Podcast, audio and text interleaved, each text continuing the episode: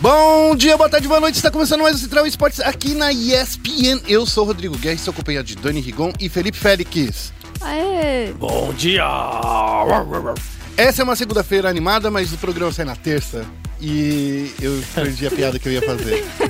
Tudo bem. Mas tudo bem, começando com o giro de notícias. A gente vai falar do modo de história no FIFA, no Madden e no NBA Live, que sim, ele voltará. É, a gente vai falar sobre o Quake Champions, o campeonato de Quake que a Bethesda anunciou aí nessa madrugada de domingo para segunda-feira.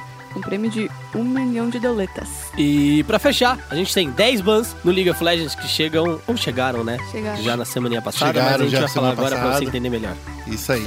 Tudo isso e muito mais logo após a vinheta.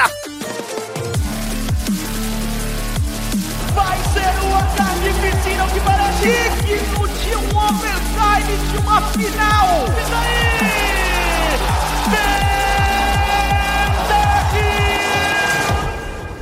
Começando com o giro de notícias, a gente vai falar sobre o modo de história que tá se espalhando pelos jogos da Electronic Arts, hein, Félix? É, finalmente eles chupinharam aí da 2K, é um modo história que tinha no NBA Sim, 2K. mas é diferente. Era, É não. a história é diferente. Ah, é, o NBA 2K era um sucesso e, e um dos fatores que tornavam Que ele um sucesso era o modo história, certo?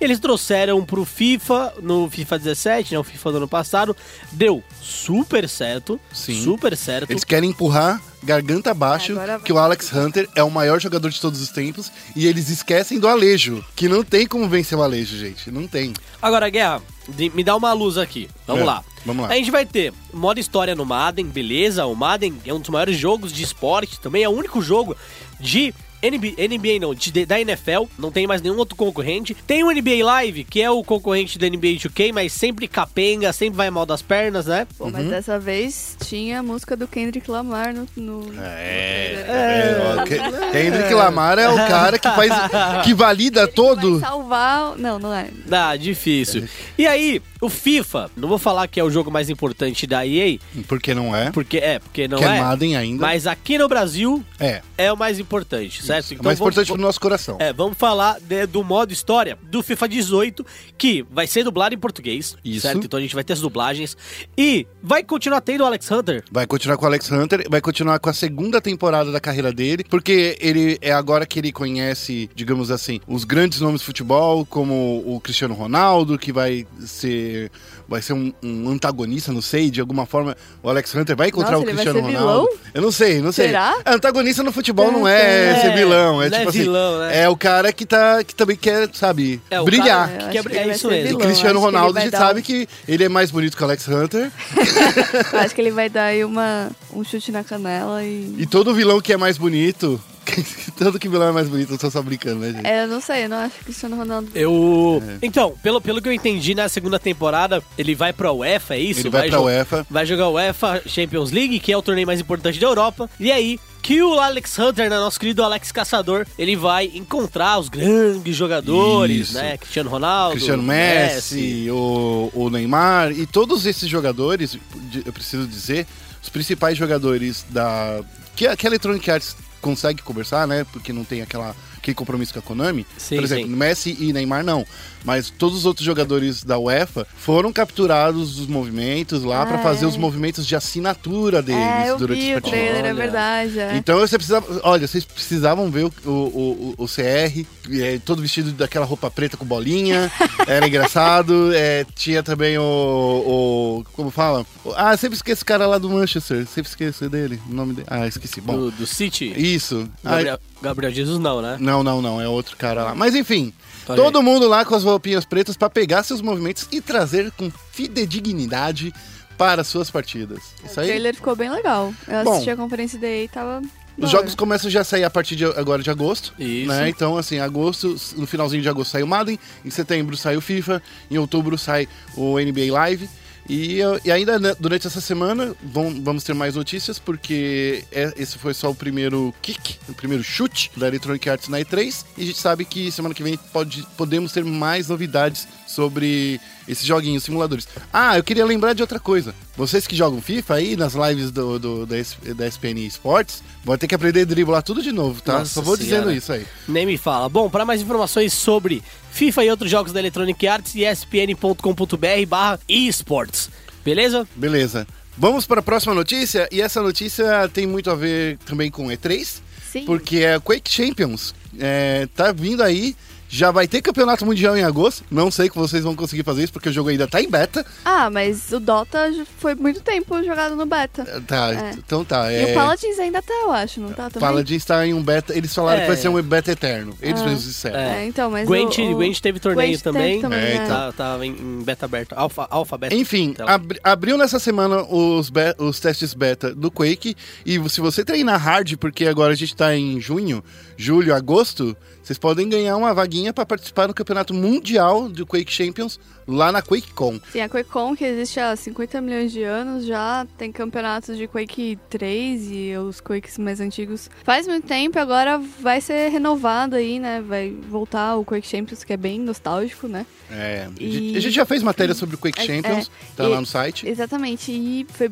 assim, a parte disso da apresentação da Bethesda não foi tipo wow, mas a ideia é legal e aí eu espero que a aplicação da ideia seja melhor ainda. Olha, o Quake Champions, na minha opinião, ele é um jogo de tiro competitivo mais rápido ainda que o Overwatch. Ele tem os poderzinhos do Overwatch, mas ele tá mais frenético que o Overwatch. E eu acho que ele veio para suprir uma lacuna que tem aí no, no, no cenário dos esportes, que são esses jogos de tiro. Lembra do. Ricochete? Que tinha? Sangrento. É, não é só sangrento, é, é rápido e frenético e que demanda muito mais agilidade do que só de pensamento estratégico. Por exemplo, eu acho que esse Counter-Strike precisa de agilidade? Precisa, mas precisa de pensamento estratégico melhor. Mesma coisa com o LoL, me- mesma coisa até com Crossfire, com Point Blank, todos eles precisam de mais estratégia do que agilidade. Quake parece que vai ser só agilidade, então fique É, esperto aí. o, o Quake, pelo menos esse, tá me lembrando o Quake antigo bastante até. É, me lembra um pouco do Team Fortress Classic 2, Sim, que era muito bom. que era muito, muito bom. E às É, vezes. não, era o Team Fortress só, que Era depois Team quando... É, Team Fortress. É. É, É, que- é, Team Fortress. É que saiu o Classic e quando É. saiu o Source, lembra É disso? isso, é- o Classic 2 é o que eu mais jogava, mas é. bem parecido, porque o jogo era. Tinha parte estratégica, tinha, obviamente, mas era muito simples essa parte estratégica. E a parte de dinâmica era o, o- o principal, assim, tinha que ser muito rápido,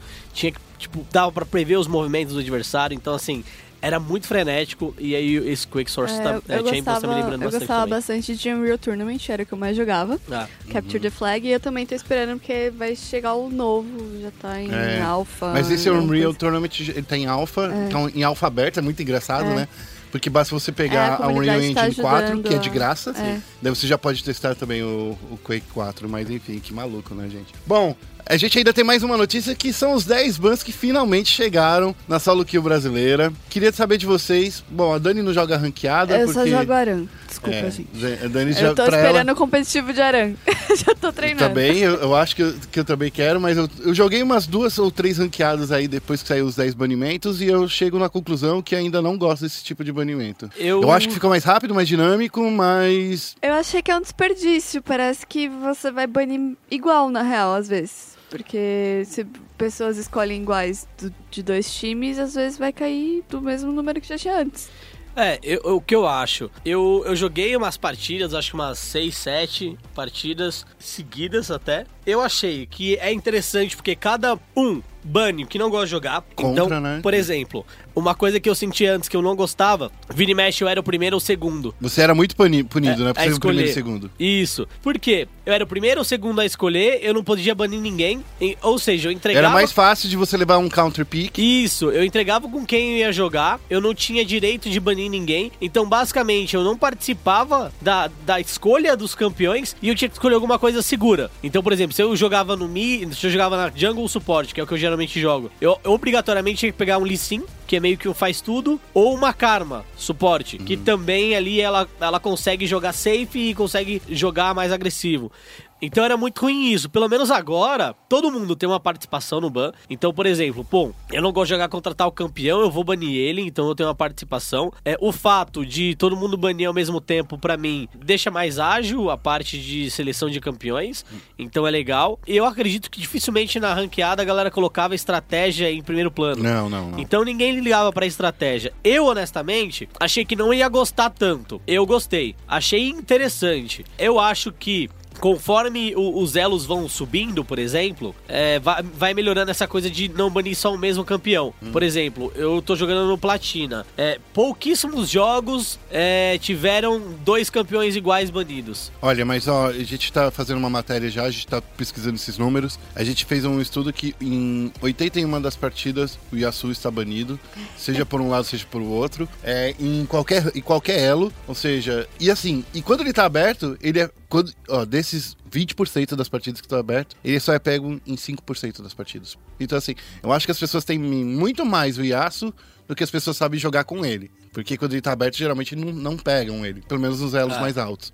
Então vale a pena essa reflexão. O que eu não gosto é que pode acontecer de você ter, em vez de ter seis campeões banidos, você pode ter cinco. Não, não que isso vai acontecer com tanta frequência, mas é que pode acontecer. É um estudo aí que tem que parar pra pensar assim, será que tá É. valendo a pena? É, é um- é um drawback. Eu acredito que vale a pena. As pessoas podem pensar assim também no futuro, né? Que talvez seja alguma coisa do momento, mas pensar diretamente nos seus próprios counters, em vez de banir, Isso. é, tipo, banirem quatro mids, assim. Tipo, LeBlanc, Yasuo, o, a, a Arri, que tá sendo muito banida também. Acho que a questão do Yasuo, pelo menos no servidor brasileiro, é uma parada muito mais de. Você não quer que alguém do seu time jogue de Yasuo. É, tem isso também. É, porque você sabe O que. do outro tipo, time é sempre o melhor e o do seu time te afunda. É, e é muito louco porque a galera que joga, a galera que joga com Yasuo, eles não têm muita noção de teamfight. Eles querem ir pra cima, como não tem comunicação é difícil jogar com. É, então, assim, é um, é um medo muito maior de pegar um Yasuo no seu time, que vai entregar a lane, por exemplo, e deixar o, o time adversário snowbolado, que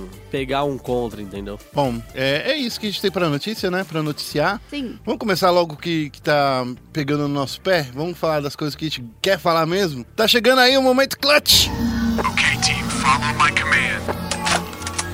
E no momento clutch a gente vai falar agora de um campeonato que era pra ter começado domingo agora. A gente foi pego atropelado na sexta-feira, daí mudou tudo de sexta-feira pra hoje. E a Rainbow Six Siege, a Pro League de Rainbow Six Siege, vai começar nesta terça-feira e não foi nesse domingo como a gente esperava, né, Félix? Todo mundo foi pego surpresa, a gente tinha o calendário do, do torneio já há um tempo, a gente tinha todas as datas, todos os confrontos definidos, tudo bonitinho, mas vai lembrar que a Pro League, ela era um, é um torneio da Ubisoft, né? O Rainbow Six Siege é um jogo da Ubisoft e a temporada passada a Ubisoft estava junto com a XLG organizando o torneio, certo? Com a XLG eles tinham calendário e tal, e agora eles mudaram, foram pra, ESL. pra ESL. E aí a ESL que tá organizando o torneio agora, então a ESL ela tem um outro calendário de organização de torneios e ela tem outros custos também. É, se a gente for ver, eu- obviamente eu não sei o motivo das negociações ou coisa do tipo, mas a, a Pro League é um nome da ESL. Só quem tava organizando a Pro League especificamente no Brasil era a XLG.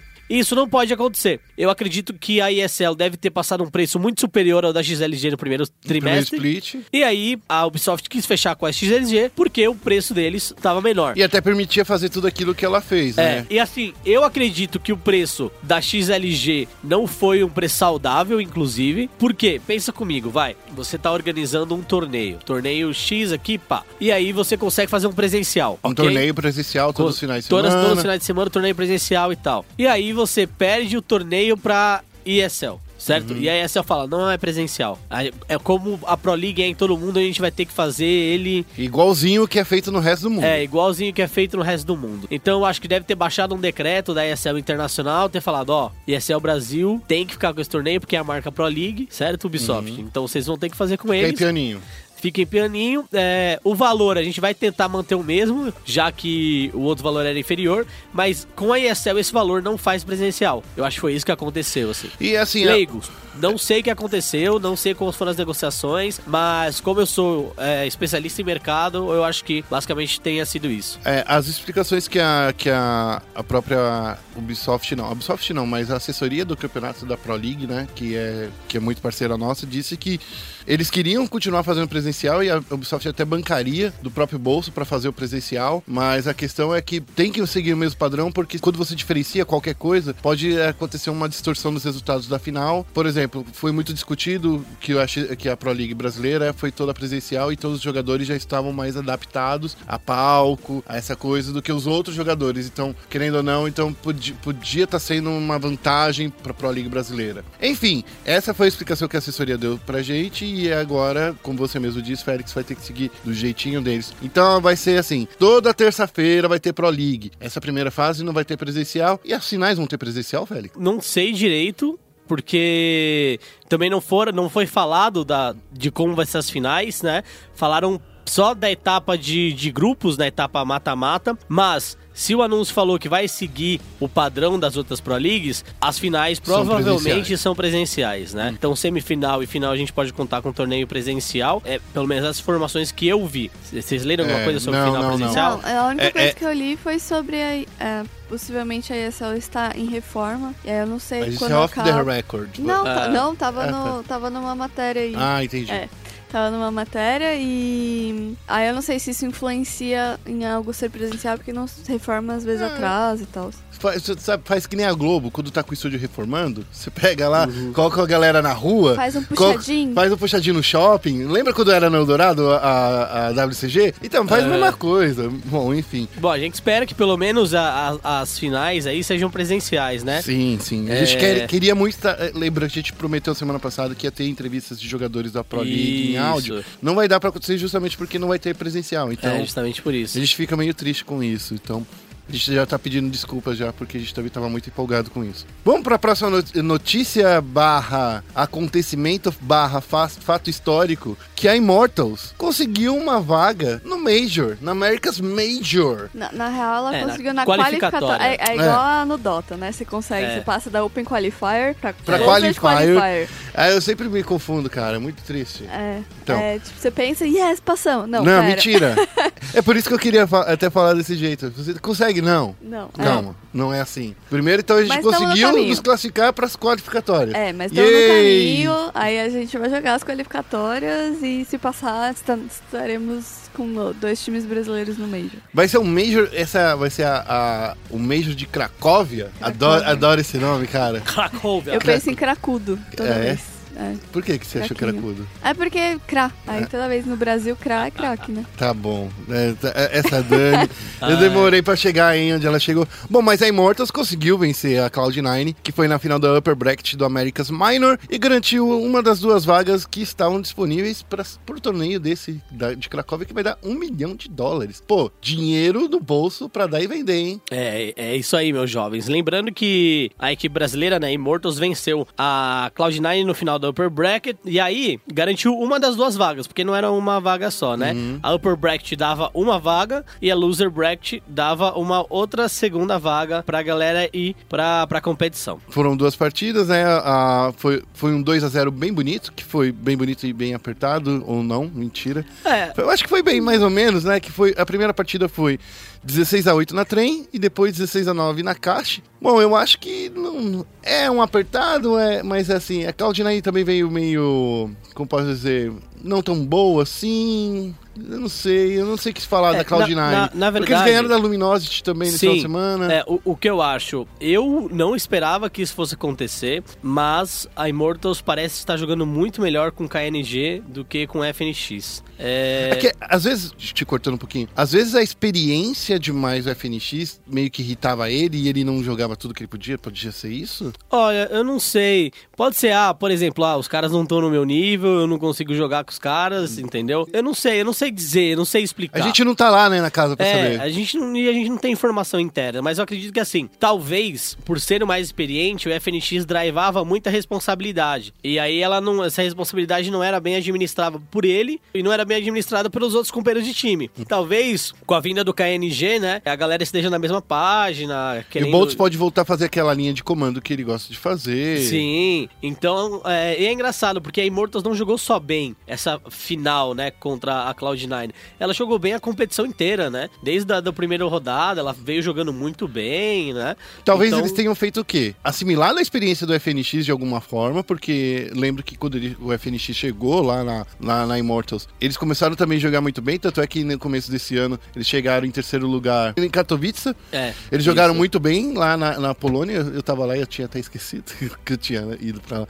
Isso. Mas assim, eles foram muito bem lá na, na estreia dele em um torneio presencial e, cara, talvez eles tenham absorvido essa experiência e ah, levado agora pro KNG, que talvez que com ele seja mais fácil de seguir um- uma estratégia, uma linha de raciocínio melhor. É, e vale lembrar também de duas coisas. A Cloud9 acabou com a outra vaga, né? Eram duas. Ela caiu pra Losers pra enfrentar a CLG e ganhou nesse, no, na noite de domingo. E que a gente teve mais dois times brasileiros na disputa, mas eles não conseguiram passar. Foi a Luminosity que ficou em quarto. Ela acabou caindo nas semifinais pra lower bracket, perdeu da CLG. E a PEN, que deu. Acho que foi um. sei lá. foi o primeiro campeonato que a PEN conseguiu. Foi o primeiro minor, É, né, que ela conseguiu ir para os Estados Unidos para jogar e eles acabaram em- não passando da fase de grupos. Mas, enfim, Mas assim, pelo menos tem Immortals. tem Immortals e já tá garantido algo- esse cair na, nesse, nesse, nesse Major ou não? Já. Já tá garantido? Acho Já, que foi tá invite. garantido. Ah, então parab- parabéns pros brasileiros. Agora eu quero ver uma final brasileira, hein? É que eu tô torcendo. Todo mundo tem que se qualificar agora nessa coisa aí e ficar com as duas vagas, o Brasil. É, ainda tem a. Ainda tem mais chances de se é, qualificar. Tem Qualify ainda, né? A Immortals então. pode cair no próximo Qualify. Então, não, Mas é não. por difícil. isso que eu tô torcendo que chegue lá as duas, as duas lá. Vamos ganhar essa merda, cara. Desculpa aí falar, assim- falar desse jeito, mas é que eu quero que ganhe. Bom, agora tá chegando a nossa hora de parar de falar de joguinho de tiro e falar do campeonato mais assistido no Brasil. Tá na hora do CBLOL. Tá na hora de focar o Nexus. Bem-vindo a Summer's Rift. Focando o Nexus aqui, eu quero já chegar falando que, gente, olha só o que aconteceu nesse final de semana. A Cade venceu a CNB de uma maneira simbólica. É. A T1 passou por cima da NTZ, mais ou menos. É, passou por cima mais ou menos. é, passou É de passou de uma perna, acho. de uma perna, assim, da É. CNB, da NTZ. A PEN venceu a T-Show, que era esperado. E a Pro Game empatou com a Red Canids, o primeiro empate desse split. Vamos começar, então, falando da primeira partida desse final de semana, que foi Cade É. versus CNB. E que trouxe surpresas. Exatamente, eu queria começar falando disso porque a gente publicou, eu li o texto do Félix essa semana e no dia seguinte que ele publicou sobre a CNB ter chances de ganhar contra a Cade, a Cade foi lá e anunciou que o Ezinha ia passar pra suporte e o Juzinho ia estrear como DC. Eu falei, tadinho do Félix, texto dele. Vocês precisam ver a cara de decepção que o Félix está aqui agora. Porque ele tinha feito uma previsão até que boa. Eu Tá, gosta- é, gostei muito do texto dele. concordava 100%. Eu concordava que, do jeito que tava, a CNB ia pra estar com a Cade, mas descobriu que o Wes é muito melhor que o Ziriguidon, é isso? É, então. Eu, eu, eu, assim, eu não tenho muito o que dizer, foi muito frustrante pra mim, porque com o Zirigdum e o Eza como atirador, a, a Cage tava jogando de um jeito, certo? Não vou dizer que eles melhoraram mil por cento, ou Eu vou um dizer. quilhão por cento, ou cem por cento. Eu vou dizer que eles melhoraram muito com a ida do Wesa, tipo... O, o que eu acho, vamos lá, o que É, eu acho. vamos lá. Nem o Zirigdum, nem o próprio Eza estavam entregando o que eles precisavam entregar na rota inferior. Sim. E a vítima foi o Zirigdum, ok? A vítima pra mim foi o Zirigdum. Eu acho que dentre os dois ali, é, os dois estavam no mesmo nível de performance. Nenhum tava entregando. É, ninguém tava É, chegando, Nenhum fazendo... dos dois estava entregando de verdade. O que eu acho que aconteceu é que lá nos treinos, quando eles estavam treinando e tal, o Juzinho, que foi o, o, o- o rapaz que É, entrou. o, o novo reserva, estreante aí. A gente tem Ele- entrevista se eu Se eu não me engano, ele jogou em algum time da Premier League já. Mas. O Juzinho, ele devia estar jogando, entregando um pouco mais, por exemplo, do que o Verfix, que era o reserva de suporte Não, também, então, não é? mas aí o que aconteceu foi, o Verfix, ele teve problemas familiares, teve que voltar pra casa. Ah. Então, eu acho que por isso já começaram a treinar o ESA De suporte. de suporte, porque o Juzinho estava saindo muito bem e o ESA disse na transmissão que de fato ele sabia que não estava entregando muito como atirador de hostilidade. Mas é o meta agora que queria poder jogar É. tudo. É o meta do Hyper Carry. Esse é o meta. Ó, vamos lá. Hum, Assim, eu acho que o Eza não tava entregando como atirador at all. Concordo. Entendeu? Eu At só all. falei o que ele falou, É, hein, sim, gente? sim, não tava entregando como atirador at all. E aí eles resolveram trocar. Vamos botar o Wes ali de suporte, vamos botar o Juzinho, porque assim, o, a gente já viu vários inúmeros casos de atiradores que começaram a performar muito bem de suporte. Sim, o, Você o vai pegar próprio, uma lista? o próprio Loop, ele, vem, Isso. ele era um atirador. O Yellow Star, que foi um dos melhores suportes europeus, ele era atirador antes, na, na primeira e na segunda season.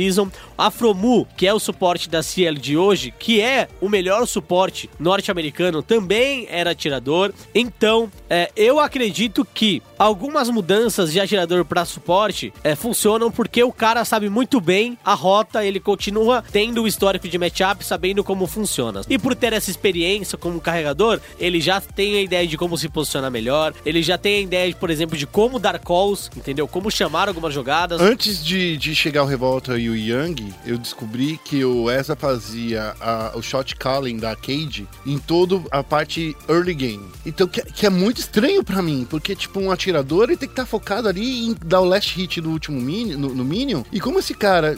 No early game, que é onde você mais precisa fazer isso, consegue ser shot caller. O que é muito bom agora, porque como ele é suporte, ele não precisa mais prestar atenção nos minions e pode olhar mais o mapa, né? E ele jogou muito bem de Rakan. de Jogou, passagem. mas ele não vai jogar mais de Rakan, não, tá? Eu quero só avisar que, tipo, acabou essa brincadeira aí. Você acha que vão banir? Eu acho que ele não. Já, primeiro, já baniram alguns jogos ontem. primeiro, inclusive. já não estão deixando a Shaya passar. Se passar a Zaya, que é Shaya, eu falo Shaya. Mas Shai é mais legal que Zaya. É, eu prefiro. Mas se deixarem passar a Zaya pra Cade, eles não vão pegar o Rakan. Essa é a verdade verdadeira. Porque o Rakan ainda fica muito mais forte quando tem a Zaya no, no time. É, mas eu acho que ele ainda consegue ser jogado sem. Não, tudo bem, mas é que assim, o que que tá acontecendo hoje em dia no cenário? A Zaya e o Rakan estão vindo no lado azul como os dois últimos picks do lado azul da, da primeira rotação, certo? Se você deixa a Zaya passar, é certeza que o, o Rakan vai ser pego, porque ele melhora muito, ele tem muita utilidade, então assim, ele vai ser muito melhor. Se ela é banida,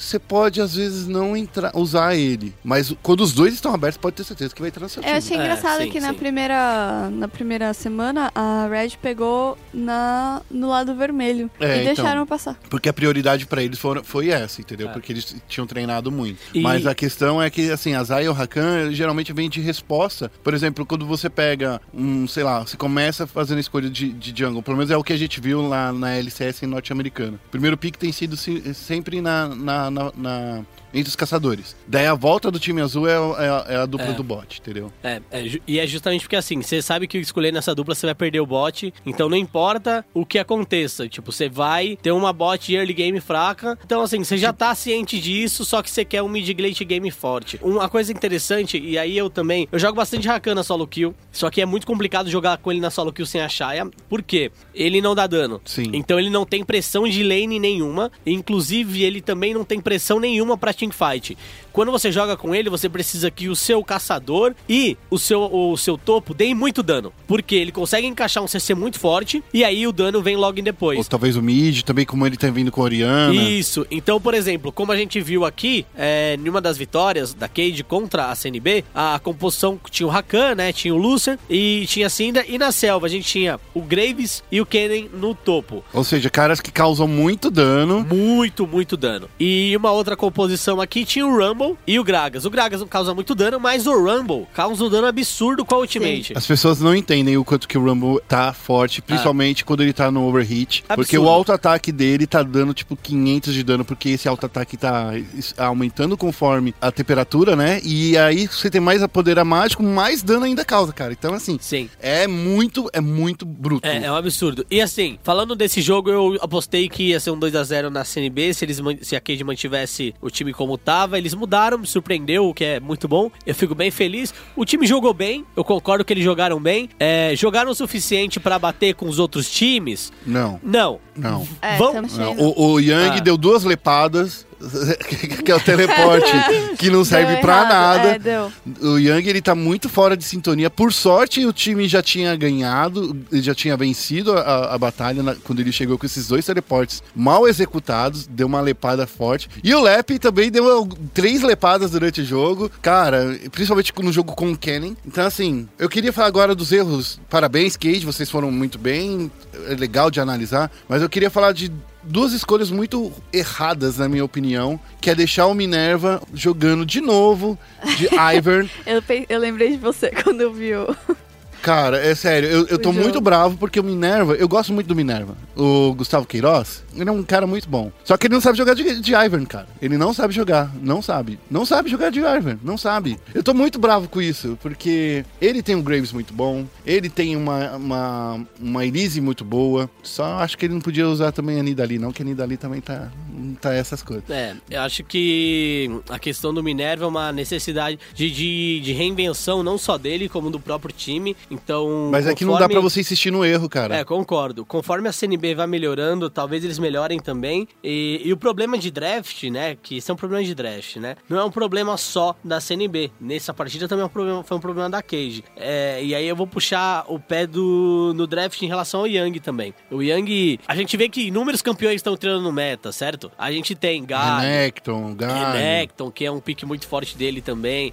É, a gente tem A Irelia já começou a aparecer também lá na, Sim, na A gente tem Rússia. o Kled, que é um campeão forte também. É, só que o Yang não sai da pool tradicional dele, que tá envolvendo o Rumble, tá envolvendo o Kennen e tá envolvendo o Renekton também e Gragas, certo? São esses quatro campeões que não saem da pool dele. Ele tá jogando seguro, será? Eu acho que ele tá jogando seguro, porque se ele jogar o seguro, a galera sabe que ele joga muito bem. Então eles estão mantendo o draft do Young meio paradinho até o time ajustar em outros piques, porque eles têm certeza que eles não vão perder a lane. Eu gostaria de ver o Young com outros campeões, porque eu acho que isso é uma coisa que funciona se eles conseguirem vencer o CBLOL e chegarem na etapa de entrada do Mundial. O- então eu gostaria muito do- de ver o Young com, com outros campeões. O Kennen do Young deu um pipoco no, no É, Gragas do, não. do Lep. Cara, assim. É- é o que a gente opinião, diz. E teve a entrada também do Vest no lugar do Tinoz, o que eu acho. Ah, é, no segundo Nossa. jogo. Eu acho assim, desculpa, CNB, preste atenção. Não é o Tinoz e não é o Minerva jogando de Ivern. Vocês estão perdidos, caras. Vocês precisam mudar outras coisas. Eu não vou falar que em cima do que, nem embaixo do que que vocês têm que mudar. Mas assim, espero que eu tenha dado a dica suficiente. Mas assim, é nessas duas posições, é no top e no, no, no- bot que vocês precisam mexer no- nesse time. Não é na- no mid e não é no jungle. É, Eu já falei já falei. Eu, eu acho. Mas então, é complicado falar disso, né? Eu, eu não acho o Lep ruim, cara. Eu acho que. Eu acho que ele está numa fase ruim. É, e não eu é acho que ele é que- ruim, ele está numa fase ruim. É, a, a fase dele realmente não é muito boa. Não, ele é muito bom. É, eu, eu gosto do Lep. bom. O Pedro, o Pedrinho amigo, eu conheci o Pedro. ele era apenas uma criança, ele tava ainda na- já na Cabum e Limeira. Tava longe É. pra caramba. Mas desculpa, eu acho que. Bom, Ele enfim. ainda tem carinha de criança. É. Vamos passar pro próximo jogo? Team que One é versus é, INTZ. Team One versus NTZ, como a Dani disse, e eu acho que essa foi uma surpresa, hein, da rodada. Olha, foi. surpresa foi da umas rodada. Pequenas entregadinhas aí da NTZ. A INTZ, a Sim, gente viu a INTZ, o Peter chegou no palco, falou exatamente coisas que a INTZ não devia fazer e eles fizeram. Por exemplo, lutar na, na, na- na jungle não é pra lutar, o Peter tinha dito. Não lutem dentro da, da selva porque a gente vai perder sempre. Será que faltou aí um English? Eu não sei, cara, porque a galera não entendeu. Nas duas partidas, tudo que o Peter falou que não era pra fazer, a NTZ foi lá e teimou e fez. E com isso eles acabaram entregando o jogo. Não é, não é demérito da, Team da One. Team One, mas assim, o, o técnico, quando é bom, ele fala assim: você não pode fazer isso, daí você vai lá e faz. Então você te- tá com um problema aí, não é? Não? E vai ouvir quando chegar em casa. Vai ficar com a orelhinha quente. Eu queria só chamar a atenção pro primeiro jogo, então, em relação a isso, que o Peter disse justamente, né? Olha, gente, a gente não pode lutar na selva, a gente tem que fazer lutas com que o Aiel consiga flanquear o adversário com licença, a gente não pode tomar nenhum pick-off, porque isso vai deixar o nosso jogo bem complicado, e a gente tem que fazer com que o Aiel ganhe vantagem logo de início, porque se ele ganhar vantagem, a gente vai conseguir fazer boas lutas. Enquanto isso, o técnico da Team One, né, que é o... O Neck. O Neck, né? O Neck. Neck falou, olha... A gente não pode ir no Aiel. Se a gente for no Aiel, a gente tem que se se assegurar que a gente vai ter todos os recursos pra matar ele no gank, pra gente não perder tempo, certo? Então, nessa primeira partida, a INTZ fez tudo certinho no início. Ela conseguiu a vantagem do Aiel. O Aiel no início do jogo ele tava 3-0-1. A INTZ tava muito, muito forte mesmo. Eu tava gostando do jogo da INTZ, mas o Shin, o Enshine não, o Envy acabou deixando um pouquinho a desejar, no- principalmente no early game. O Brucer jogou muito mais que ele, tava conseguindo pressionar a rota muito bem, ele tava conseguindo chegar nas jogadas muito bom, muito bem. E isso segurou muito o jogo pra, pra Team One. E não vou falar que a Team One venceu porque a INTZ entregou, certo? Porque eu acho que a Team One teve mérito em conseguir frear um pouco o jogo da INTZ, não deixar a INTZ fechar do jeito que ela queria. Mas, né, nesse jogo a INTZ foi muito melhor que a Team One, na Eu minha acho opinião. sim, o primeiro jogo foi muito melhor, tanto é que a NTZ conseguiu destruir, é, destruir o, o, o inibidor da rota de baixo, enquanto a T1 tava lutando desesperadamente pra Sim. derrubar a primeira torre do top. É tipo assim, falta de visão, E, e usaram grande falta de também. visão. Dessa vez usaram o arauto certinho. É. Que na, na primeira semana, até conversei com o China, eles usaram o arauto antes de matar o- os minions da lane. Mas é que assim, existe uma coisa que, o, que os caçadores, eu, eu já tinha reparado, eu já tinha reparado que a galera não tá sabendo o tempo exato, porque quatro minutos não é redondo, entendeu? Aham.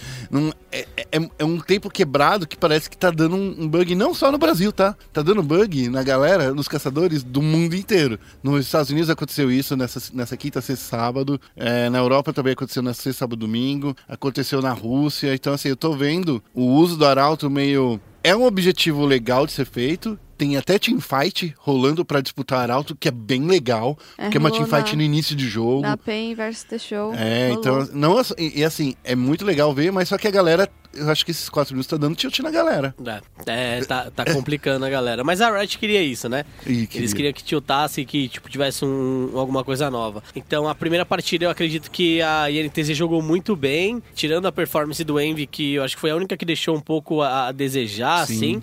De resto, se você tá escutando o podcast, olha o First Blood que o Vert conseguiu em cima do Envy no primeiro jogo. Sim. O Envy ele vai ultado, ele toma o combo inteiro do Vert de Rumble e ele é explodido. E um gank que era 3 contra 1, 3 contra 1. Acaba quase dando bom pra ele, Ah, né? Ele é, acabou morrendo. Não, aca- acabou dando bom pro, pro Vert, porque o Vert conseguiu o First Blood. Sim, não, não, não, mas assim, é, acaba que dá melhor ainda que se imagina se ele poderia até sair vivo, talvez, Ah. Sim, se, se não tivesse. então assim, foi, cara, muito estranho a forma como o Envy jogou. O Bruce ele jogou muito melhor que ele. E... Mas o Brucer eu acho que é um jogador mais, mais experiente que o, que o, que o É, Envy, então é, talvez por mais que tenha ficado no split fora, é mais experiente, sim. E uma outra coisa também, não sei, alguém quer comentar desse primeiro jogo ainda? Não. Não, É. quero falar do segundo jogo que foi É. um Stomp. E aí eu quero emendar o primeiro no segundo jogo, porque eu acho que a T1 tá fazendo muito bem é, e de uma forma muito inteligente. Na semana passada eles já tinham jogado com Oriana, já tinham jogado com Olaf, já tinham jogado com Rumble, já tinham jogado com Lucian e já tinham jogado com Brown. E a INTZ não baniu nenhum desses campeões. Então, Ah, é- aí é. foi que a gente viu É, onde eu- a, INTZ está errando, é, principalmente com o Peter no palco, né? É, eu, eu até publiquei isso no Twitter da SPN, falando: Nossa, mas vão deixar o Lucian e o Brown. Aliás, o Lucian e o Olaf de novo. De novo. De novo. De novo. De novo. E a gente viu que o Absolute de Lucian Ele é absoluto. Ele é, ele é absoluto. Assim, ele. Mesmo quando o jogo não tá favorável pra ele, como foi na segunda partida, ele consegue encaixar dano, ele consegue tirar o adversário da rota, ele consegue fazer tudo que ele precisa fazer e sobreviver. Não, e você sabe o que é mais legal? Ele tá jogando contra uma Zaya e um, e um Trash, né? Então, assim, ele é o melhor campeão pra você jogar contra esses dois campeões. Porque o Trash nunca vai acertar uma setença, a Zaya nunca vai conseguir acertar o enraizamento nele, porque ele é muito mais móvel do que os outros atiradores é, do meta. Então, se você para pra pensar assim, o Lucian, ele é mais rápido, até que o EZ pra se desviar desses skill shots, porque o EZ, ele tem uma animação meio que dá, dá uma paradinha e vai. Tudo bem, não, não dá pro Trash ir atrás embaixo de uma torre, mas assim, a corrente continua no, no EZ. É, ele consegue dar mais dano porque ele tem a passiva dos dois hits, então assim, os dois hits críticos, quando pega, dói pra caramba. Eu, eu acho que assim, é, é a melhor escolha de counter pick contra uma Zaya. E principalmente contra um Trash que também tá entrando no meta, porque justamente os metas de, de suporte de melee tá voltando, né? É, e eu também não gostei da escolha da Pop pro Aiel, vou ser sincero. Então, eu acho que ali a Pop, ela, ela, ela é uma boa escolha pro, pro Aiel contra um Renekton. É uma Ah, boa é. escolha. Quando você para pra olhar assim, ela é muito mais útil pro time do que o Renekton. O Renekton, a única coisa que ele pode fazer é entrar, fazer um split push e daí chamar mais gente pra acabar com ele. Mas foi, o que- e foi o que aconteceu, tanto É, que ele exato. ganhou uns 2v2 aí. É, e... Mas Não, a Pop, 2v1. em, time, em, em luta em time, ela é muito mais útil. É, e e uma coisa que o, o Peter chamou bem a atenção na hora da, do- da escolha do, da Pop foi, olha, a gente vai escolher essa Pop porque ela vai ser a nossa ferramenta de desengage. Então, se você, ó, do outro lado tem Ari, tem um Renekton, tem um Olaf. Esses três campeões, eles vão pra cima. Eles não têm outra opção além de lutar pra frente. Exato. A partir do momento que você tem uma pop, você pode é, bater com alguém numa parede para stunar, você pode usar seu ult também para jogar para longe. Então a pop ela ia servir como uma ferramenta de desengage para esse time da INTZ. E é uma ferramenta muito boa. A partir É do uma momento que você ferramenta tem- confiável, Porque ela vai crescer no fim do jogo. No fim do jogo ela vai estar muito boa. mesmo com baixa economia. Isso. Então, assim, o, o draft, eu acho que tem algumas coisas questionáveis, principalmente no Turtle com a Elise e o Envy com A Oriana. Com a Oriana. Que principalmente Certo. errou umas três ou quatro ults ali. Errou. Então, errou. E assim, eu acho que se a gente pegar as estatísticas do, do Turtle, não lembro de cabeça, a Elise é o campeão que ele mais jogou no competitivo, mas também é o que ele tem maior porcentagem de derrota. Então, é uma coisa meio estranha, né? Você tem o campeão que é o seu favorito, mas você mais perdeu do que venceu. Então, mas é, é- é isso que eu falo. De novo, tinha um Olaf ali, tinha um, eu, se eu não me lembro, tinha um Lissin aberto também. O, o Lissin do, do Turtle é muito bom, gente. Por que não usar esse Lissin? Então, A Elise era pra fazer coisas antes do 6, então eles queriam snowballar o game a partir do level 3. Só que Forlan, ele foi 4, monstro level de novo. 5. É, é complicado, né? Então, assim, O- você tá deixando o, o caçador do. Tudo bem, todo mundo jogou com os melhores que gostam ali. Tipo, ah, vamos brincar de, de, de solo kill. Vou jogar com o meu main. Ah, o meu main é o Olaf. Eu vou deixar o Olaf, então. Por... Cara, não, sério. É. Erro de draft ali. É, é muito, é muito, isso é muito complicado. E assim, de novo, né? Eu acho que a INTZ, a, a gente falou, ah, foi um stomp e tal, né? Foram 40 minutos de partida. É, na verdade, eu não acho que foi um stomp, stomp, stomp. A partir de um momento, a INTZ tava bem no jogo, ela venceu a rota inferior ali de uma maneira interessante, saiu com uma certa vantagem, mas no meio da partida, a partir dos 20 minutos, se eu não me engano, é, a coisa, tipo, começou a degringolar, 26 minutos aqui, né? Começou a degringolar e aí a vantagem foi toda pra, pra Team One. Então, de novo, a INTZ não jogou mal. Ela tomou duas decisões ali em momentos críticos que deixaram ela muito pra trás. E a mesma coisa aconteceu na semana passada contra a CNB, que a, a INTZ jogou bem, Ah, mas tomou... sorte. Por sorte da INTZ, da a CNB ela tem um outro É. problema que ela não sabe fechar jogo. Isso. Então a INTZ acabou perdendo por causa dessas duas decisões erradas, tanto no primeiro jogo quanto no segundo jogo. Não é um time ruim, eu ainda acho que é um time que vai chegar na é um time semifinal. top 4. Isso. Mas pra ganhar eles precisam melhorar essa tomada de decisão, que tá sendo um grande problema e já vinha sendo um grande problema na primeira split também. Bom, gente, eu esqueci de falar da- do, primeiro, no- do primeiro jogo, mas a gente tem uma entrevista com o Eza, dele contando como foi jogar de suporte. Quem fez essa entrevista foi a Branca Galdino. Olha só. Nossa, Ela, querida amiga. ela já foi, passou um tempinho sendo assessora de times, aí agora voltou. Então vamos colocar então primeiro o Eza e depois o Redbet. Vamos ouvir essas entrevistas. Branca Galdino para ESPN Games. Eu tô aqui com o Eza. Eza, tá todo mundo curioso. Fala pra gente dessa mudança aí. Conta alguma coisa bem, bem assim, secreta. Tem nada de secreto. Eu tava treinando de suporte pra ver como ia sair. A gente não esperava que eu fosse estrear de suporte do CBLOL. Era uma coisa que a gente tava testando e a gente deu o cara tapa no final de semana e pelo resultado deu certo. E assim, na sua opinião, essa coisa assim, tem a coisa de química, de você jogar com a de carry certo ou testar outras coisas. Assim, você tem alguma, alguma grande assim dica assim para nossa audiência de, do que realmente fez a diferença? Se foi a mecânica, se foram as pessoas, se foram a forma de os calls durante o jogo? Uh, o que mudou pra gente é que eu sou um pouco mais rigoroso dentro do jogo, eu acabo puxando mais atenção de todo mundo e nos resultados de hoje, como pode ver, uh, a gente estava fazendo uma jogada de cada vez, o, o time todo estava bem sincronizado, o que, que a gente queria fazer, e é essa- esse tipo de chamada que eu estava fazendo nos treinos. Então, por isso que essa mudança de suporte foi bem importante para esse final de semana. E assim, num, ponto de vista assim de estratégia, né? Você acha que isso derrubou mesmo a CNB? Essa coisa, essa, pat, essa apatia, esse jogo que eles fizeram, que eles picaram os mesmos champs, etc., se refletiu nisso? Eu acho que a CNB não teve um bom draft também, concordo. É, eles tentaram tirar a Kenny no segundo jogo, não conseguiram lidar com contra o Split Pusher, mas eles deixaram o Rakan e Gragas, que são dois campeões com bastante engage. Então, acho que eles pecaram sim, mas eles estavam bem perdidos dentro do jogo também. E, e assim, por exemplo, quando você sabe que vai entrar um jogador que você nunca viu ele naquela posição, né? O pessoal comentou assim: ah, não, mas dá pra ver pela, pelos jogos individuais dele, não sei o quê. Você acha que dá pra, pelos treinos que você fez, dava pra entender um pouco como você ia jogar ou é totalmente uma novidade?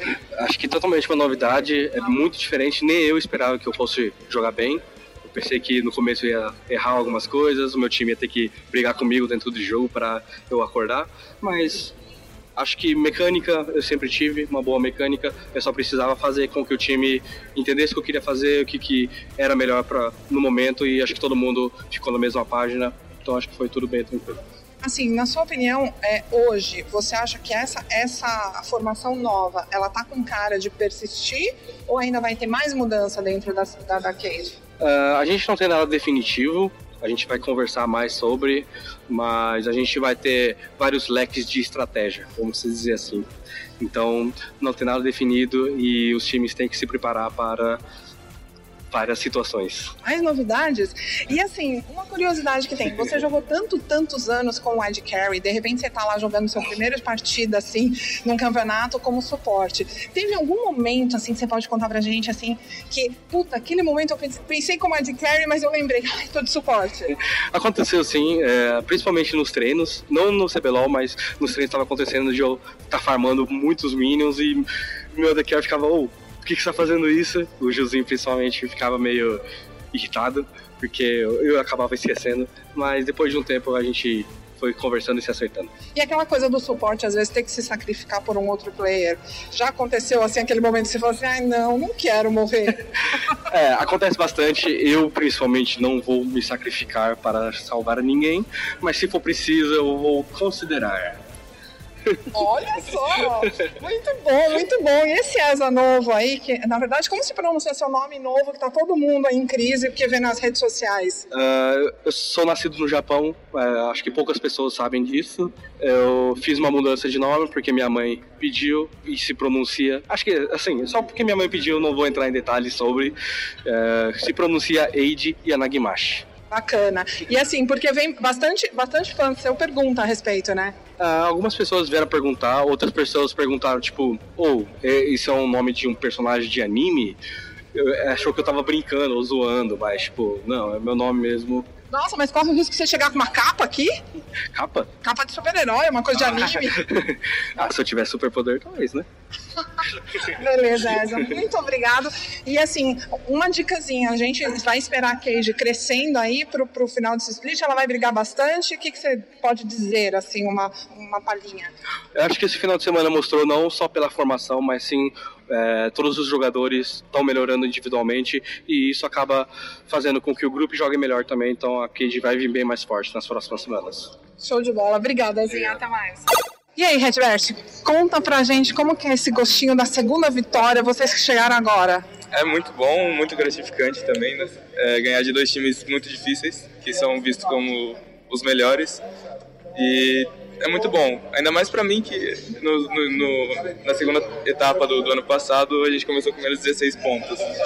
E não tinha nada que eu pudesse fazer pra começar com, com vitória ou, sei lá, sair da oitava colocação. Então. Mas você considera que assim, essas duas vitórias, logo no começo, elas vão ajudar ou elas vão atrapalhar? Porque ajudar no sentido assim de impulsionar o time a querer mais, ou atrapalhar porque vai ficar todo mundo muito é, seguro de que vão ganhar, vão ganhar, e, e- e pode prejudicar lá na frente. Eu acho que só vai ajudar. A gente não, não pensa nisso de, ah, ganhamos contra dois times aqui difíceis, estamos tranquilos, vamos relaxar. A gente só tende a ganhar, ganhar, ganhar e uma vaga na playoff é o que a gente almeja. E como foi ganhar do ex-companheiro de, de equipe do Chine? Foi muito bom. Eu tinha até falado na bancada que o pessoal falava bastante, ah, o time é só o Chine, não, não, tem mais ninguém no time, o Chine carrega sozinho. E a gente ganhar em cima dele é muito bom. Porque a gente prova que não, é só, não era só o Chine o time e a gente tem muito potencial também. Existe aí uma, um, um consenso que vocês estão sempre trabalhando com os mesmos chams ou com uma linha mais segura de picks. É, vocês concordam, não? Vocês estão treinando outros é, campos mais novos ou vocês se sentem seguros com esses e vocês preferem investir em estratégias para mostrar o melhor com o que vocês sabem? Fala um pouquinho pra gente. A gente treina com muito mais do que a gente joga aqui. E, só que é a nossa, nossa zona de conforto. Eles deixaram aberto, a gente aproveita disso e joga na nossa zona de conforto. Mas você concorda que podia ter sido uma armadilha? Poderia ter sido, mas a gente está bem confiante nisso. Então, por mais que eles tivessem pensado em algo para fazer contra a nossa composição, a gente está confiante e acho que mesmo que eles viessem com algo preparado, a gente jogaria do mesmo jeito, assim, do, do- com a mesma confiança e ganhasse do mesmo jeito. assim. Comparando os dois jogos da semana passada, apesar de serem times diferentes, contra uma, uma Cade muito forte, contra uma NTZ muito forte, você consegue identificar nos dois jogos que se tem alguma atitude, por exemplo, assim, ah, nosso call tá melhor, a gente tem uma comunicação melhor, a gente tá com um draft mais azeitado, você consegue identificar algum fator que está determinando, assim, tá, tá permeando, assim, essas vitórias? Acho que a nossa noção de jogo melhorou da última semana para cá e a confiança de cada um em cada um time. De cada um com cada um. Não sei explicar direito assim. Mas a, a confiança entre o time aumentou, o- a noção de jogo aumentou também, o Chat Kallen acho que também. E a gente só, só melhorou da semana passada para cá e resultou na, na vitória. Tem algum segredo, assim, vocês assim, é, estudam muito o, o oponente ou, ou não é uma coisa assim, vai das screens semanais, vai de acompanhar os outros jogos do time? A gente estuda bastante o outro time, sim, mas também vai da, do, de- do que foi durante o treino, sabe? Se deu certo aquilo lá, a gente pretende usar. Mas se, se não der certo, E, e você acha que essa questão de mudar jogador, dessas trocas de reserva, ela tá, é, ela continua sendo um fator que acaba surpreendendo muito no segundo jogo? Ou já começou a ser assimilada porque você tá, vocês estão muito mais antenados no estilo de jogo do time?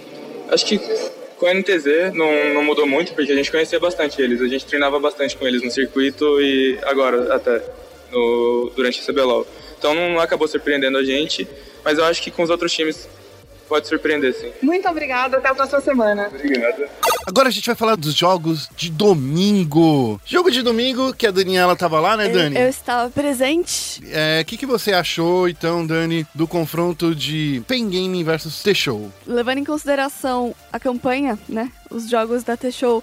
Na primeira semana, não foi nada surpreendente ver a PEN fazer 2 a 0 né? Era até esperado, né? Era esperado e não foi um grande stomp, mas foi um stomp mediano, assim. Eu diria que foi uma vitória convincente da PEN sabendo dos erros que ela comete e tentando passar por cima deles. E o Tai foi mais consistente nessa. ne- nessa Agora tem que dar um puxão de orelha no melão. O melão deu na primeira partida o MVP pro, pro Kami, sendo que o Tai destruiu o jogo. Como você faz isso, melão, melãozinho? Sim, eu conversei com o Tai. Ela não vou colocar a entrevista dele, vou colocar a do Juke, que eu achei mais legal. Sim. Mas eu conversei com o Tai e, e perguntei sobre a escolha de Kha'Zix e tudo mais. E ele falou que eles estão estudando no LCK e tá, voltou a aparecer por lá o Kha'Zix. Eles começaram a adaptar o jogo para poder usar o Kha'Zix. E deu certo. Deu certo, né? Porque eu acho que o Tai ele foi muito presente na primeira partida. Ele conseguiu, sei lá, conseguiu fazer o jogo rodar em torno dele, o que é muito legal quando você para pra ver o Tai ele jogando de Kha'Zix. Ele consegue colocar aquele terror psicológico que você precisa ter quando você joga de Kha'Zix, que você não sabe onde tá. E, o pe- e, pelo contrário, a T-Show ela tava se mostrando toda hora no mapa e não tava fazendo nada com, com essa. Ó, o Graga se mostrou no bot. Por que, que ele se mostrou no bot? Você faz isso quando você quer que puxar, que a rota do top puxe pra você fazer uma rotação pra lá depois, entendeu? Eu não sei o que, que, que tava acontecendo. Eu não, eu não sei o que tava É, acontecendo. a única vez que a T-Show se mostrou pra mim no jogo, juntando os dois jogos, foi quando eles roubaram o Arauto na, na segunda partida. Só. É, mas aí. aí Só. E nem foi tão, tão chance assim. É, eu acho que aí também foi uma deci- indecisão da PEN, que não sabia em quem focar, né? De novo, a PEN ela tem um problema muito sério de shot calling. Eu, é, eu não entendo como um time pode chegar num momento, tipo, perder a rota e quase entregar o jogo. O Kami jogou mais ou menos o primeiro jogo, eu achei. Ele, por mais que ele tenha tido um ama positivo ali com a Thalia dele, eu não gostei muito do, do, do estilo do Kami. pare- Ele tava bem apagado. Com a Syndra ele foi um pouquinho melhor, na minha opinião. Mas eu acho que ah, nas duas partidas o que brilhou pra mim foi o Tai, cara. De verdade. O... Por mais que o Mylon também tenha jogado muito bem. É, o Mylon jogou bastante. O Kami. O Kami, se eu não me engano, ele não, não teve muitos jogos com, com a Thalia no, Não, no não teve, isso é bem competitivo. pouco. Se, se não foi o primeiro jogo dele, assim, não deve passar de três jogos com um campeão. É um campeão que a gente não vê ele jogando muito, é o mago de controle, que a gente fala, ah, as características do Kami é jogar com mago de controle, mas Isso acho da que a época que o Thalia- Kami jogava de Zed, mano. é, a Thalia, a Thalia não, sei lá, não, não encaixa muito na dele, não. Eu confesso que eu não assisti o jogo, já tinha previsto, né? A gente já tinha conversado que todo mundo aqui acreditava que a PEN fosse vencer mesmo. A T-Show aí é candidata A a rebaixamento, rebaixamento. direto? Eu acho que é a principal time ali, né? Sim. Acho que CNB e, e T-Show Esse é, é são os dois piores times até o momento da, da competição. A T-Show é o pior, depois vem a CNB em segundo. E aí o resto tá meio embolado, né? Tá todo mundo meio embolado, assim. Então, é que a gente, tá- a gente tem muito time que tá indo muito bem. Por exemplo, a, tem a Pro Gaming que tá indo muito bem, tem a Red Canids que tá indo muito bem, tem a Cade que pode ter se encontrado agora com, com eles, a gente não pode falar porque foi só um jogo, e também contra uma CNB super, Fó. né? Ah, Acho que a CNB tá no momento de transição ainda. Eles estão entendendo Então, melhor o jogo. ah, de novo, eu- olha, É, eu, eu, é sério, eu acredito. Eu acho que eles estão eles estão entendendo melhor o jogo. É, eles não estão bem, obviamente, mas eles ainda precisam de umas duas, três semanas pra chegar no nível que os outros times estão. mas a gente Pá, eles não vão tem isso terminar no em, é, campeonato. se pá, eles vão Concordo. terminar em quinto de a novo. gente hein? não tem, a gente não tem isso no campeonato. Não, nem quinto. Eu acho que eu acho que, Relegation? Eu acho que eles, correm vão- muito eles- risco de relegation. É, eles vão terminar em sétimo. Se um milagre acontecer em sexto. Talvez eles possam quinto, ganhar não. da, da, da, da T-Show, e aí essa única vitória Vai ajudar eles a terminar em sétimo. É. Então, assim, é muito triste você ver um time, porque eu não vejo o CNB ganhando de nenhum outro time, Não. a não ser ganhar da T-Show. Eu não vejo, eu não vejo força deles. E do jeito que a PEN ganhou deles, e pior, a PEN tá passando por um processo de não temos um bom técnico, como o Mitch era. Tudo bem, o RNG é um cara legal, mas tá lá nos Estados Unidos. É Londres. É, Lon- Londres, desculpa, é, é no Reino Unido, né? Então, assim, tem, tem, ele tá lá, tem uma diferença de fuso horário. O Juque ainda tá aprendendo e o Pada não é técnico. Então, assim, é uma equipe que, vamos combinar, a comissão técnica é a mais deficitária do CBLOL. A CNB, pelo contrário, tem um monte de gente boa ali. Acho que a T-Show também é porque ele só tem técnico. É, Mas tudo bem, mas eh, pensa bem que aqui no Brasil a gente só tem, eh, no, na casa da PEN, o Pada e o Juque. E os dois eram técnicos, de verdade. O Juque ainda tá passando pro Pada as coisas que ele precisa entender do jogo pra poder dar um- uma estratégia. É, é que eu não acho que o Pada vai ajudar na parte estratégica. Não, né? mas assim, de qualquer forma, eu acho que no futuro é o que ele quer fazer, entendeu? É o que eu, eu acredito. É, É. o que eu acredito. Então, assim, a PEN tem uma comissão técnica pior do que a T-Show, na minha opinião. Porque se você não tem um técnico de verdade no, no, no time, eu acho que você fica deficitário nisso. Tá vendida, né? Você fica vendido.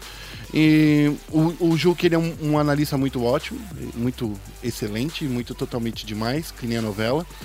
É, mas assim, sei lá, eu não vejo a CNB ganhando de ninguém mais. É, então.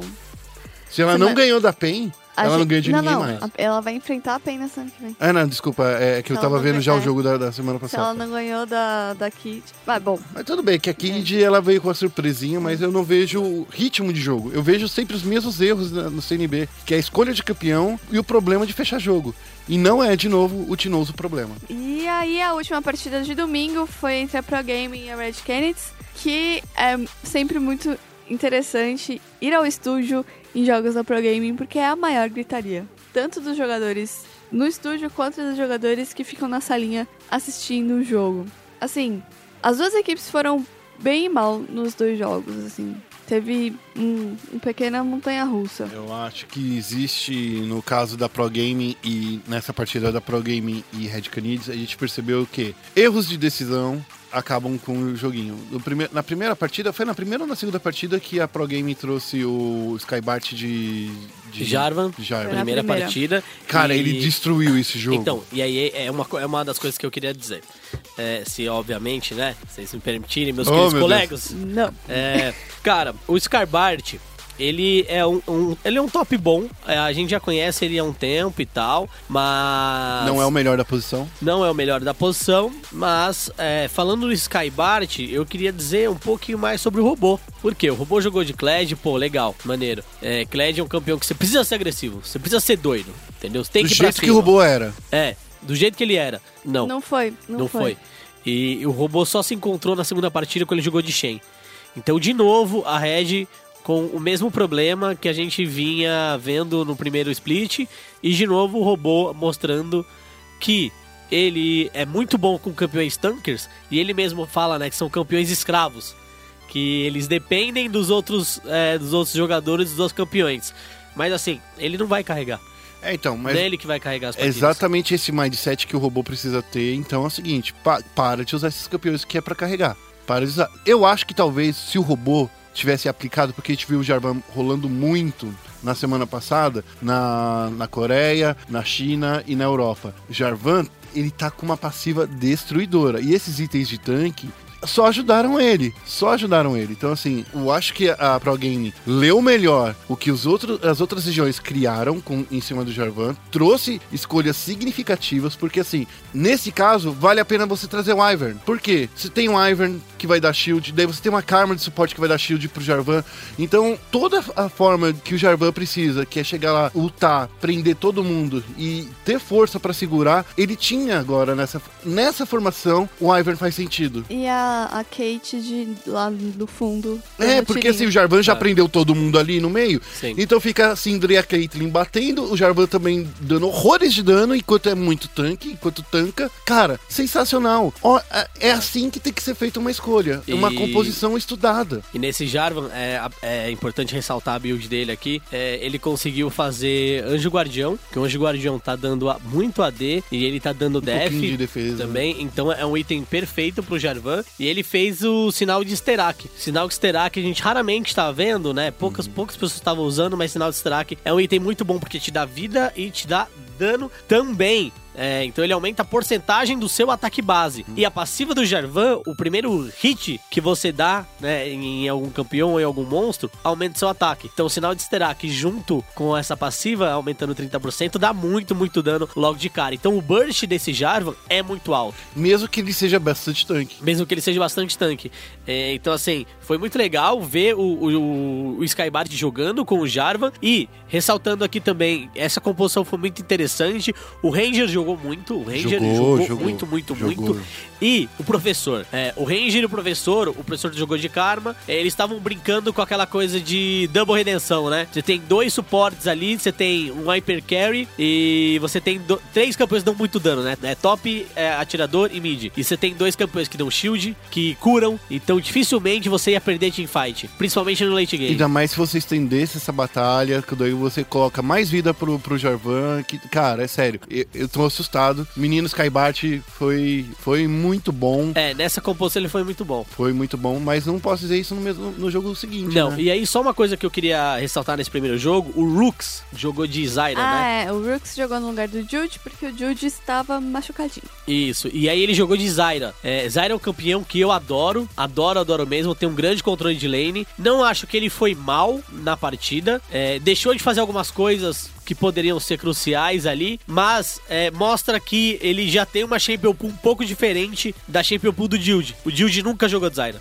Ah, é? Nunca, nunca. Pelo que eu, dos dados que eu vi, assim, se eu falar nunca, talvez seja muito... Nunca é pra Deve ter sempre, sido né, também. um É, Só que não Mas deve, é, deve ter sido um ou dois. Geralmente ele joga com playmaker. Sim. E quando não joga com playmaker, ele joga com alguém que vai dar peel. Então, dificilmente a gente vê o Duke jogando de Zyra. E Zyra é um campeão que pode adicionar bastante coisa à Champion Pool da, da Red. Então, eu acho que foi legal ver o cara jogando. Foi legal ele trazer Zyra. Ele terminou com um ama positivo, se eu não me engano. Esse ama, acho que não refletiu tanto, assim, o que faltou no jogo. Mas ele não jogou mal, não deixou a desejar. Eu acho que quem deixou a desejar nesse jogo foi o robô. E, consequentemente, o Napon, que precisava ajudar muito o robô no top. Então, acho que esses dois, assim, tiveram um jogo muito, muito difícil, muito complicado. Então, eu acho que a Red não soube identificar o ponto crítico da composição da Pro Gaming, porque assim, a- até foi- o Broken Charge até disse, se o na hora que o Kled conseguir dois itens, ele vai destruir o Jarvan. E, e realmente, teria acontecido isso. Se o Jarvan não tivesse dois itens na frente do, do Kled. Então, assim, eles sabiam que não podiam lutar, o Broken Charge previu bem que poderia acontecer, mas eu acho que não teve paciência. No segundo jogo, a Red venceu. Mas a Red não venceu Convencendo. convencendo, né? Porque a gente viu um. Eu acho que é principalmente muitos erros do parte da Pro Gaming e não da parte da Red. Eu vi, eu contei, eu, eu, eu voltei o jogo, eu contei. Foram cinco ults erradas do Goku. Então eu posso falar que ele. Teve uma ult que ele nem pra farmar ele, ele usou, e, né? e umas chegadas erradas também do próprio professor de Tanquente. É, então, eu acho que o professor, ele, ele não tá sacando ainda o tempo das que as coisas demoram pra acontecer com o Tankenshi. Porque ele tá pegando e cuspindo muito rápido, o campeão. Ele tá usa- usando a ult pra chegar tarde demais. E, e em posições estranhas. É, Às vezes não é a melhor posição que ele tá usando pra chegar. é então assim, é... E, e olha que o professor, ele é um cara que eu respeito muito, professor Girafales, mas assim, ele tá trazendo um- campeões diferentes e, e em certos momentos ele joga muito bem. Com o Tankenshi, ele teve uma sal... ele salvou algumas coisas muito boas ali, fez umas, sal- umas salvações incríveis, mas eu acho que na média ele tá jogando pra menos do que pra mais. Com o Tanquente. Com o o É, eu conversei com ele, inclusive a gente pode colocar a entrevista dele. É, ele falou que no treino ele estava muito bem, mas na hora de, do jogo não, não rolou igual ro- rolou no treino. E uma coisa que eu achei muito interessante, que eu conversei com da Pro Game, eu conversei com o professor, com o Ranger e com o Lusca, e os três falaram, a gente não se prepara contra um time, a gente prepara nosso time. Ah, eu acho que isso daí é uma maneira É que tem times É uma- que, que, né, É, então, mas eu acho Tem que é uma como maneira que. Mas pensa bem, eu, eu penso no- muito no lado da Pro Gaming, é, imaginando que eles ainda têm muito que crescer como time. Então, assim, antes de pensar em vencer o outro time, eles têm que pensar realmente como melhorar. Por exemplo, o Goku não pode jogar mal com a Oriana, que é o campeão tão standard do meio, entendeu? Que é um campeão tão padrão. Ele tem que melhorar muito pra jogar com a Oriana. Ele, ele é incrível com os outros caras que ele joga? Ele é sensacional. Mas quando ele tem que jogar com a Oriana, ele tem que jogar tão bem quanto os outros carinhas que ele tá jogando. Concorda comigo, Félix? Eu concordo plenamente. É, a gente sabe do potencial do Goku. A gente sabe que a LeBlanc dele é monstruosa e todo mundo vai querer Blank nessa LeBlanc. Sabe da Syndra dele. A Syndra dele também é Talon. muito boa. É, a gente sabe que o campeões que conseguem burstar o adversário de maneira rápida, ele é muito bom. Oriana, Ari, Syndra... Oriana não, desculpa. É, LeBlanc, Ari e Syndra, certo? Só que quando a gente pega um campeão que tem um pouco mais de utilidade, em que ele tem que pensar um pouco mais no conjunto, ao invés de pensar individualmente em como ele vai explodir alguém, parece que a coisa muda um pouco de, de cenário. Então, ele precisa melhorar quando ele joga, principalmente com esses magos de controle, e por enquanto a gente basicamente só viu a Oriana. E a Oriana, como o Guerra disse, é um campeão standard. Se você vai dar um first pick mid, por exemplo, first pick mid não, mas é um, na segunda rotação é um mid, provavelmente vai ser a Oriana. É, então, porque Certo. a Oriana é segura. Ela é muito segura e ela consegue crescer muito bem no jogo. É, É, então, ele precisa melhorar isso do Oriana. E eu concordo que eles vão melhorar isso pensando no jogo deles, como, como a Dani mencionou aqui. Mas, dependendo do adversário, eles têm que pensar também no adversário. Por exemplo, beleza, a gente quer jogar com isso. Isso vai dar certo contra o time que joga com isso, que é o que a gente vai pegar a semana? Talvez não dê. Se a gente falar de Red, tudo que eles pegaram eu acho que funcionava. Eles vieram muito bem preparados para esse jogo contra a Red. Mas, por exemplo, se eles forem jogar é, contra o MNTZ, no caso, que tem picks um pouco mais diferentes, é, principalmente no topo, talvez a coisa mude de figura. Mas eu acho que, por exemplo, o Skybart, se ele tivesse realmente vindo com Jarvan contra um, um Darius, eu levei um, eu joguei de. de- não, não tem o que fazer contra o Jarvan, cara. Eu tava jogando de Darius esse final de semana. Contos da solo kill do Guerra. então você tava jogando de Darius esse final de semana, levei o cara com Jarvan. Cara, não dá tudo que vai a metade da sua vida. Ele respira perto de você, você já perdeu 10% de vida. O Darius. O da- o- não, não, o Jarvan. O Jarvan. É, ele, ele, ele usa aquele shield dele que nem causa dano. Já perdi metade da minha vida, só com o shield dele. Falei assim, gente, como eu tô perdendo vida? Ele- É, o shield dele é bem complicado. eu não sei, eu não sei o que contra- acontece. O Jarvan não morre, o Jarvan não, não causa muito dano e não faz nenhum item de. Cara, o, o, o maluco fez um de primeiro item, maior Mog contra mim. E eu, tipo assim, o que que tá acontecendo comigo? Eu sou muito ruim, cara. Deve ser Não, isso. é, é a, passi a passiva do, do Jarvan é muito forte, ele causa muito dano. Logo de, de entrada ele causa muito dano. Se ele fazer trocas pequenas, pequenas ele causa muito dano. Se ele ficar muito tempo na troca, ele já não causa tanto dano assim. Mas, voltando à, à história da, da Pro Gaming, acho que a Pro Gaming tá surpreendendo muito. Eu acho que Pro Gaming e T1 tem uma coisa que a Red Canids tinha no primeiro split, que é vontade de jogar, é vontade de vencer. É, não tô falando que a Red não tenha, eles devem ter, mas não estão demonstrando isso. É, não apareceu ainda. No primeiro split eles demonstravam essa vontade, eles mostravam que todo jogo era vontade de vencer, eles queriam vencer. É, acho que só Team One e Pro Gaming estão demonstrando isso. O resto dos times me parecem muito apáticos jogando. Então, eu acredito que a Pro Gaming, na primeira partida, ele fez escolhas muito boas. Na segunda partida, deixou a desejar, mas é, foi quem buscou o jogo. E eu acho que quem busca o jogo tem muito diferencial, porque eles querem fazer acontecer, eles pensam em fazer acontecer. E a Red foi meio passiva, uma coisa que a gente não via acontecer com a Red. É porque eles estavam muito atrás, né? É que aquelas Ah. três kills no Jarvan no primeiro jogo e depois no segundo jogo, quando eles perderam também o controle do early game, eu acho que eles nunca se viram nessa situação. Porque até pra times que, que faziam isso muito bem, que nem a NTZ no primeiro split tava fazendo isso muito bem, controlando o early game muito bem, a Red não sofreu. Então a, a, a Pro Gaming merece méritos já por tirar a Red Canids da sua zona de conforto. Só por isso. Queria, antes de chamar o rematch, eu queria que vocês elegessem o melhor time dessa rodada. Ah, é, Cara, eu, do meu ponto de vista, eu, eu, eu acho que eu vou muito mais por exclusão. Então eu não vou eleger a PEN porque teve um adversário muito fraco. Eu não vou eleger a Pro Gaming porque. Foi empate. Não, não só por causa do empate. Porque eles não jogaram tão bem quanto, eles, quanto eu achei que eles iam jogar. Eu fico entre, por mais que, por incrível que pareça, entre Pro Gaming, não, Team One e NTZ. Acho que a NTZ, ela teve dois jogos bons e eles perderam principalmente para eles mesmos. Então, eu acho que pelo menos na minha opinião, a NTZ foi o melhor time da rodada, mesmo perdendo. Eu gostei deles jogando. Assim como na semana anterior, eles dominaram muito o early game, é, e que era algo que eles eram bem ruins, pra falar a verdade, no early game. É, eu achava que eles eram melhor pra comandar o, early game. No primeiro split, eu achei É. que eles eram ruins no early game, na etapa de lane. E eles eram melhores rotacionando. Agora, pra mim, eles são um pouquinho melhores no early game, eles continuam rotacionando muito bem, mas fazem decisões ruins em alguns pontos.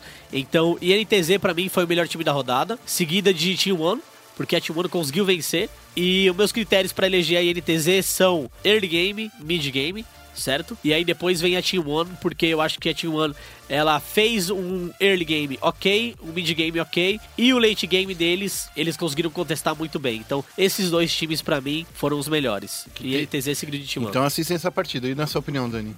Olha, eu concordo com muita coisa que o Félix falou, mas pra mim eu gostei bastante da Cage por terem conseguido dar uma reinventada. Eu sei que eles não jogaram tudo que eles podem jogar, mas eu gostei da, da revigorada que rolou na equipe, assim, achei que funcionou. Achei que o Juzinho foi muito bem, apesar de ser uma estreia. Achei que talvez ele fosse ficar mais nervoso. Tá, então é isso aí. É, vamos colocar a última entrevista. Não, e você? Não vai eleger não, Ah, cara? Aí? eu ia Ele, passando. ele só joga na gente, É, né? então. Eu ia passando, mas eu, eu acho que, na minha opinião, eu gostei muito do, do que eu vi da, da T1. Eu acho que a partida entre T1 e NTZ realmente foi a melhor partida do final de semana. Sim. É, por mais que eu tenha gostado também demais da partida da Pro Gaming e da Red Canids, eu gostei do jeito que a partida foi. Foi um espetáculo de ultimates bem executados ali.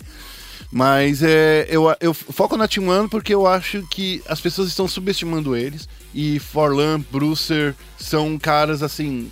Meu, eles estão jogando o fino do LoL. Eles estão carregando esse time. O Brucer me, me surpreendendo muito, porque quem fica um, um split inteiro fora e volta jogando desse jeito que ele jogou, eu acho que É, não só fora, ele ficou um tempo sem jogar League of Legends também. É, então, ele não é. tinha máquina, ele não tinha demorou PC pra pra chegar o computador na casa dele. Demorou é uns dois meses aí pra chegar, então no primeiro, se a gente pegar, vai, seis meses do primeiro semestre, ele ficou sem jogar dois. É, um então. terço do primeiro semestre ele não jogou LOL. E Então. lembrando que a Team One ficou. É a líder atual. É a atual líder do. Líder isolada, né? Líder Seis isolada. pontos aí. É seguida, deixa eu ver aqui a tabela. Ela é seguida, se eu não me engano, da. De Pro Gaming da, Red Canids. Da Pro Game Red Canids, né? Com quatro pontos. Então. Depois vem é, a PEN e CNB e Teixão por último. Ah, boa. Porque, cara, como tá, como tá triste isso, hein, pra eles. Enfim, a última entrevista desse programa, Dani, quem vai ser? Ah, Você falou de- é, Eu falei do professor, Ah. né? E do Juque. O Juque, ah, primeiro, pela PEN, que a gente não chamou. Você quer colocar duas entrevistas nessa, é isso? Mas a gente Ah, não ah, chamou, tá- tá bom. poxa. Então a gente chamou o Juque, que é o analista barra assistente técnico da PEN, falando um pouco sobre a composição deles, como eles estão treinando. E o professor da Pro Gaming falando também sobre como eles estão treinando, o que deu certo e o que deu errado na série. Beleza, vamos ver essas entrevistas e logo em seguida a gente vai pro rematch. Cortes aqui com o Juque. Conta aí como é que tá sendo esse trabalho de analista, é, pessoa que ajuda aí nos picks e bans. Olha, eu saí da reserva de top laner é, desde quando o Mid saiu. Primeiro eu perguntei pro Pado o que, que ele achou, o que, que ele acharia da ideia se eu virasse analista, que eu já conhecia o time, já tinha intimidade com todo mundo, já conhecia a, meio que a rotina da casa e ele gostou da ideia a princípio. É, depois a gente foi perguntar para os colegas da equipe e eles também gostaram da ideia. Então a minha mudança é, de jogador para é, analista, né, o assistente técnico, foi planejado, não foi nada corrido. E eu- a única coisa que me incomoda é que eu tenho que jogar bem menos. Porque eu gosto muito de jogar o jogo, então eu tenho que jogar bem menos agora e estudar mais. E eu, eu tava falando com o Thay, ele falou que a escolha de Kha'Zix foi baseada na LCK, que tá aparecendo bastante lá. Você estuda bastante as outras regiões, qual que você assiste mais? Atualmente a gente está focando mais na LCK, é, por ser cotada como a região mais forte. Então o- a gente utilizou sim o Kha'Zix por causa da LCK, a gente estava analisando por que, que eles estavam priorizando o Kha'Zix em cima dos outros junglers. Então é, com base nisso a gente quis picar o Kha'Zix, por causa é, das ideias da LCK. E ah, vocês melhoraram muito desde a semana passada, que foi contra a Red Canids. Mas vocês acham que o jogo hoje foi tão bom porque a T-Show é um time mais fácil de ser lido, por ser um pouco ainda mais novato no CBLOL? É, quando a gente jogou contra a Red, a gente estava errando o básico, que é o quê? Tomar gank na lane, é, jogar de forma agressiva sem estar com o seu jungler por perto. Então, essa semana a gente tentou corrigir ao máximo isso. Você vai fazer suas trocas na lane só se o seu jungler estiver por perto e o máximo possível não ser solado na lane e nem tomar gank. Então, acredito que focando isso, que é o básico, a gente consegue melhorar muito mais o nosso jogo e depois de consertar 100% isso, a gente pode focar em outras coisas que seria comp ou uh, utilização de outros bonecos. E a semana que vem vocês vão enfrentar a CNB, que não é um time que anda tão bem assim, eles são um pouco apáticos. O que vocês acham que vocês vão utilizar é, em relação a isso? Vocês esperam que eles melhorem ou não? Não, eu acho que eles vão melhorar com certeza. Da mesma forma que a gente melhorou de semana passada para essa, eu acredito que eles vão melhorar sim. Então, é, a gente vai. Óbvio que a gente também pretende melhorar. Mas acredito que nosso foco ainda é consertar os erros básicos. Tá bom, muito obrigada e parabéns. Dani Rigon, da SPN Sports, aqui com o professor depois do empate contra a Red Canids. Queria que você contasse um pouquinho como foi o primeiro jogo e o que você acha que foi essencial para a vitória de vocês. Ah, Acho que o primeiro jogo foi essencial foi a gente não tomar play no bot. Eu vejo que isso foi a chave da vitória. Ah, porque a gente não dava janela nenhuma pra eles forçarem algo. Eu acho que eu só morri uma vez por uma ult do Varus, que não deu em nada. Eu acho que foi, foi bem o que a gente queria. A gente conseguiu fazer lane, estender a lane phase por, sei lá, 27, 26 minutos. Então, foi, foi bem. Não foi bem nosso planejamento, porque eu ninguém, ninguém nunca espera nesse meta que a lane phase dure 26 minutos, né? Mas a gente conseguiu estender bastante a lane phase, deixar o top forte, o mid forte. Então acho que foi. A gente conseguiu seguir bem o planejamento, deixar a Caitlyn free free hit na fight, batendo em todo mundo. Então acho que foi bem isso que a gente conseguiu, então isso deu a vitória. Já no segundo jogo, vocês deram uma escorregada no começo, aí tentaram recuperar, só que não deu certo. O que, que você acha? Vocês ficaram um pouco perdidos, afobados? Ah, então, eu acho que eu peguei alguns erros de, de decision making mesmo. Eu acho que minha, meu decision making não foi tão bom. Acho que mecanicamente eu poderia ter feito um pouquinho mais. Mesmo que eu tivesse de tanquente, eu acho que algumas decisões de dar back em tempo. Eu acho que se eu não tivesse dado o primeiro back no bot, eu poderia pegar um 6 antes. E eu daria 6 pra ultar no top. Então a gente conseguiria levar a torre muito rápido, a gente conseguiria dar out rotate neles. Então foi um pouco. Acho que eu me pesei um pouco porque eu não consegui ter tempo de jogo pra poder abrir ultimates no mapa. Então. E nos treinos estava dando certo, eu conseguia sempre pegar ultimates boas, sair antes. Então não consegui criar muita coisa nesse jogo. O que passou a impressão pra gente que tava assistindo é que as duas equipes estavam se respeitando e nenhuma equipe subestimou a outra. Você sentiu isso também jogando? Acho que não é subestimar, eu acho que as duas estavam jogando nas condições de vitória, a gente tentando criar play com rotação e tipo, a gente puxava side, e tipo, a gente ia puxar uma side e aí eles subiam e a gente saía recuava mid e ficava assim pra sempre e ninguém tomava play. Eu acho que foi mais que as duas equipes sabiam que não podiam tomar algumas jogadas, algumas plays e, e as duas leram as duas jogadas, as jogadas também, querendo ou não, então acho que era mais a leitura de jogo das duas equipes que estavam muito forte. E agora, vocês, você que joga no bot, jogou contra o Rooks pela primeira vez, né, da, da Red. Sentiu alguma diferença de playstyle entre ele e o Diude? Como foi essa preparação? Ah, assim, eu não senti tanta diferença assim. Eu acho que mecanicamente o Rux joga direitinho. É que eu não sei como que é funciona a dinâmica dele na equipe, mas eu acho que mecanicamente ele é um pouquinho melhor que o Jude. E pra vocês, como foi treinar com o Ranger agora? Né, aquele que entrou ao invés do Zon, qual é a diferença assim, tipo, principal pra vocês entre os dois? Ah, eu acho que é mais que o Zon ele é muito mais agressivo early game e eu acho que nessa série a gente não precisava de tanta agressividade early game porque a Red, ela não. Acho que ela não seria boa de tomar tanta play assim muito early game. Então tem times que são que gostam de fazer forçar mais early game e a gente bate cabeça no early game, ou equipes que tem déficit no early game e a gente manda o Zon também. Então é mais. É mais que a gente precisava de um jogo controlado mesmo. E pra semana que vem, vocês vão jogar contra a Team One, que tá líder do CBLOL. O Ranger e o Lusca já falaram que o objetivo é treinar a equipe como um todo não contra o... E é bem isso mesmo. É bem isso E, e é re- realmente isso. Eu acho que se você ficar pensando, ah, tem gente que vai jogar contra, sei lá, ah, vamos jogar contra a equipe lá, a gente tem que fazer isso, isso aqui, tipo. Não, a gente tem que adaptar o que a gente tem ao que a gente acha que pode ser forte contra eles e, e é bem isso.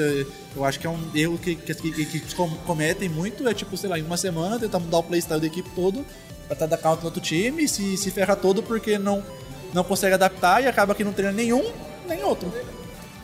Não, então, muito obrigada. É, até semana que vem. Até. A vitória está próxima. Chegando aqui para o rematch, a gente vai falar rapidinho apostas. Apostas. Eu quero ver vocês ganhando e gastando dinheiro. Joga dinheiro no monitor aí. Oh, não. Quero saber quem é que vai ganhar entre Red e NTZ. Dani primeiro. Ah, você vai brigar comigo, mas eu acredito no empate. I believe in empate. Ah, meu Deus. É, a Believe. Eu, então, o meu palpite também é um empate, pra falar Ah, a verdade. não. Sai do muro. É. Não, meu palpite é um empate. É um empate. Meu Vocês vão palpite é um fazer que nem o. GSTV? Não. Então, ó, eu aposto. Não, não, não. A Red Canids vem com. Não, não vou Ah, fazer mas igual. eu não, acho que a Red Canids ganha de 2 a 0 É, eu não acho que a Red Canids ganha 2x0 também. Eu acho que a INTZ pode ganhar 2x0, mas eu acho que vai ser um empate, porque o primeiro erro da INTZ, ou dois erros seguidos da INTZ, a Red Canids vai punir e ela pode levar vantagem. Mas assim, é, é um empate sem chances da Red fazer 2x0. Dani também aposta. Eu aposto, ó, eu vou colocar minha mão no fogo aqui. Eu aposto que a Red ganha, porque vai estar o Dilde de volta, ele vai ter se arrum- arrumado do E se ele não machucadinho. Volta sim, o francês é mais É que o brasileiro. problema não é o Jude, né? É, então. o problema do time agora não é o Jude. Não é mesmo. O Dilde, ele tá muito bem, diz passagem. Team One versus Pro Gaming. Eu aposto. hum, Eu aposto na Team One. Quem diria, hein? Jogaço. Quem diria que esse seria o jogaço É, Caralho. da então, rodada? meu. Desculpa. Caramba! Quem diria, hein? Então, eu também gostaria, eu gostaria de um empate. Não, Mas eu não eu gosto de mais- empate, porque empate é chato. Depois a gente tem que Me ficar conta na, na, na tabela pra ver Briga quem vai com a passar. Riot, não comigo. Mas eu acho que a, Techo- a Team One tem mais chance de fazer 2x0 do que a Pro Game. Eu concordo, porque a T1 tem cometido menos erros que a Pro Game. A Pro Game ela tem muitos erros, de novo, Goku errando ultimates com, com um personagem que era pra ser super simples. Claro, né? Super simples no nível deles, tá, gente? Não no nosso. né? Mas assim, que eles dominam de uma maneira muito, muito melhor do que nós. É, é, eu, eu aposto na T1. É, eu tô, tô aí, eu gosto, quero muito ver esse jogo, porque eu quero ver Goku versus o Brucer e o Professor versus o Redbird, que pra mim são tão, tão entre os top, top suportes aí do CBLOL. Eu aposto em 2x0 na Team One também. É, minha aposta real seria empate, mas 2x0 na Team One eu acho que é um resultado mais plausível do que 2x0 Pro Game. Cade T-Show. 2x0 Cage. 2-0 Cade. Depois, se a Cade perder pra T-Show, desculpa, ela tem que disputar junto com o CNB a, a O relegate. disputa pelo sétimo, 2 oitavo. 2-0 Cage, 2-0 Cage. É, PEN CNB. 2x0 Pen. E, Olha, ah, esse jogo vai ser feio, hein? Ah, é aquele Esse jogo que vai demorar jogo- uma hora, não vai? Esse jogo vai ser feio. É aquele jogo que vai demorar uma hora pra acabar? Ah, não Olha, sei, esse domingo mano. não sei o que vou, hein? Esse jogo vai ser feio, assim. Você bem. Vai ser feio de. de ah! 2x0 PEN, vai. Vai ter uma afta aí, Ai. né? Vai ter uma Nossa. afta. Vai ter um 2x0 PEN, acho que vai ser bem feio esse jogo, mas se a gente pegar o histórico de PEN e CNB, a PEN sai na vantagem. É, eu, é que histórico pra mim, eu acho que histórico nunca leva em consideração nada, só leva histórias de outros jogadores que jogaram em, time- em momentos diferentes. Eu acho que pra mim isso não leva a nada. É, eu tô na PEN também porque acho que se eles estão fazendo esse progresso, melhorando de uma semana pra outra, que foi uma grande melhora, é, da semana pra cá pra essa, e a gente só vê a CNB piorando, pelo contrário, então se a tendência é continuar assim, então é isso. Se, se o Minerva jogar mais uma vez de Ivern, eu, vou não fazer um artigo por que, que o Minerva não pode jogar de Ivern. e vou mandar direto pro Clebão e pro Ronaldo. Ó, Ronaldo. Ronaldo, tá? Bom, esse aqui foi o Central Esports. A gente vai chegando ao fim. Felipe Félix, faça o seu rap e conte como as pessoas encontram o Central Esportes. Ó, eu não tô. ó, eu prometo que semana que vem eu mando um rap. Eu queria fazer um beatbox Entendeu? pra você, mas eu não sei. É, a gente, a gente alinha isso pra semana que vem. É, a gente alinha isso pra semana que vem. Mas você, pode, é pra falar onde me encontra e encontra as redes sociais da ESPN, né? Porque tá Isso. difícil. É, você me encontra em qualquer rede social, é Feu Félix, até mesmo nos joguinhos é Feu Félix também. E você encontra a ESPN Esportes no Twitter, no arroba ESPN Esportes BR e no Facebook, facebook.com barra ESPN Esportes BR. Lembrando que tudo que a gente falou aqui e todas as notícias da semana estão nas duas redes sociais, Isso. ok? E estão no espn.com.br barra esportes. Lá a gente tem a área de LoL, tem a área de FIFA, tem a área de CS e nas notícias você encontra um geralzão de tudo que a gente fala. Dani, onde as pessoas te encontram? Olá, vocês podem me encontrar no arroba com X e um underline no final lá no Twitter. É, essa semana aí estarei comentando a E3. E... Então, Eu não. é isso aí. Você não vai comentar não, porque eu vou colocar você pra fazer matéria de esporte. Não, Não tem 10 nada a horas da noite nessa segunda-feira que estamos gravando. Tem a conferência da Sony, que é a que eu mais tô Ó, esperando. chega, chega de, de- de divulgar os outros. Eu sou o arroba guerra e eu que- tenho aqui pra dizer um recado. É esporte, é esporte. E se é esporte, tá na ESPN.